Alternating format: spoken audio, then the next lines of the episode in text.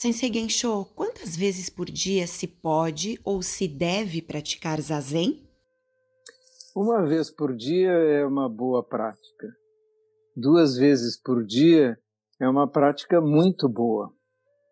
Mas vamos ver qual é o modelo, por exemplo, em um monastério zen. Em um monastério zen, normalmente você faz uma hora e meia de manhã, dois períodos de 40 separados por um por 10 minutos caminhando, e depois pode haver um outro período assim no meio da tarde e outro de noite.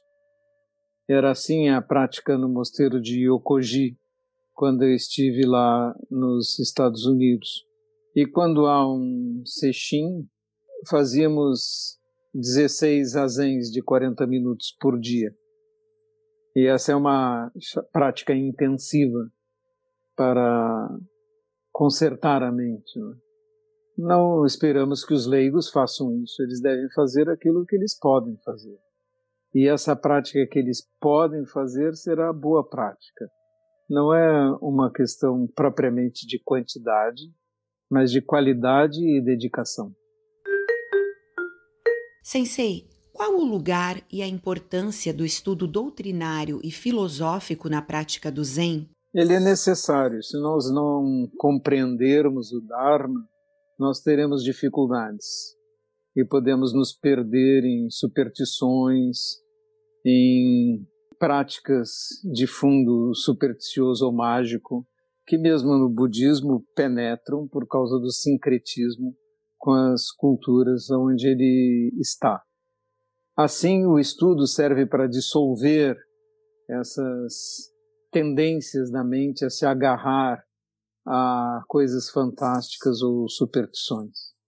Do outro lado, o apego excessivo à intelectualidade pode ser um obstáculo para a prática espiritual. E aqueles que se tornam eruditos normalmente têm dificuldades por causa disso, por se concentrarem tanto no estudo e quererem, quererem discutir palavras, termos, onde está isso, em que texto está aquilo, etc. E assim se perdem da realidade da prática, mergulhados nos textos em orgulho intelectual. Portanto, de novo, o caminho do meio recomendado por Buda é o melhor estudar, mas não colocar o centro da prática nisso, e sim colocar o centro da prática no zazen. Ensho Sensei, o senhor poderia falar um pouco sobre o Rohatsu?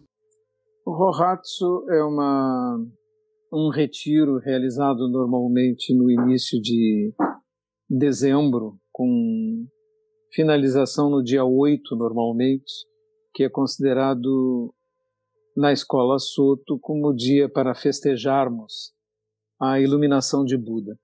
Então imita-se nesse retiro que no Japão ocorre no inverno a prática de Buda durante sete dias, uma prática intensa, sem cessar. No último dia ficamos acordados até as três horas da manhã fazendo zazen sem parar sendo que à noite você senta e quando não aguenta, levanta, faz um pouco de quinrim e senta novamente.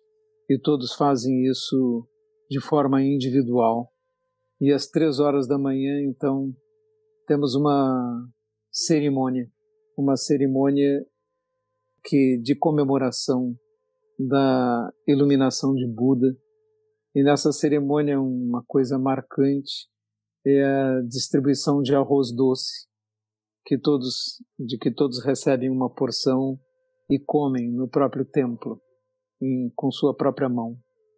Recebem uma porção na palma da mão e, e comem, assim rememorando acontecimentos da vida de Buda, que começou a, a praticar nesse momento antes da sua iluminação depois de receber arroz doce de uma moça chamada Sujata, que o salvou da morte por inanição, porque ele estava muito magro e jejuando sem parar e estava esquelético, quase no fim das suas forças. E por causa desse arroz doce, ele pôde sentar-se e continuar a praticar. E assim, na manhã do último dia, ele viu nascer a estrela da manhã. E quando ele viu esse surgimento, ele atingiu a iluminação. O Rohatsu é retiro em comemoração a esse acontecimento. Na nossa escola, ele pode ser feito no templo Bushinji, em São Paulo, de forma bem ritualizada, bem estabelecida há muitos anos. É um retiro particularmente duro. Só deve ir fazer esse retiro de sete dias quem está bem habituado a ficar sentado em zazen durante períodos como sextins. Sensei, o arrependimento tem alguma influência no karma? Sim, porque o arrependimento uh, tende a mudar nossas ações e fazer com que façamos melhores ações e não repitamos as ações das quais nos arrependemos.